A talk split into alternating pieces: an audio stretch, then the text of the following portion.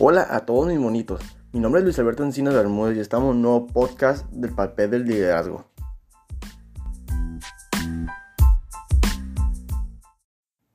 Buenas a todos. Pues ese tema es algo muy interesante, puesto que cuando se genera un problema, hay retos complejos y muy difíciles, de los cuales se tiene que afrontar. Y para esto siempre hay una persona a la que se le facilita más ese tipo de problemas, a la cual le facilitará la ventaja a un cierto grupo y al cual todos consideran un líder. Porque a eso es lo que se dedica el líder. El líder te ayuda a orientarte y comprometerte con, con, la, con los trabajos. El líder hace que como personas se comprometan al trabajo para hacerlo más fácil.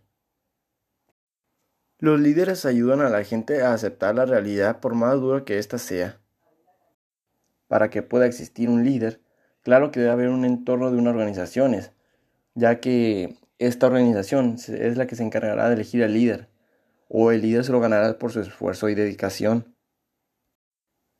Los modelos de liderazgo y de los líderes que tenemos en la actualidad es de que el líder debe brindar un, clima de confianza, y de seguridad, que al estar tú con el líder, sientas la confianza y la seguridad posible en él, para no dudar sobre él y sus decisiones.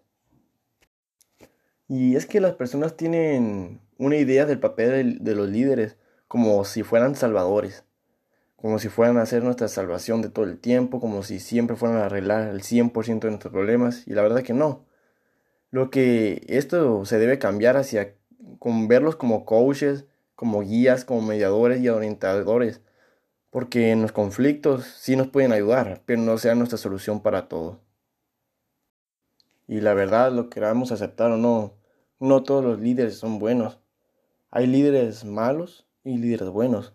Los líderes buenos van a intentar que todos sus seguidores sea, tengan un beneficio o hagan las cosas bien.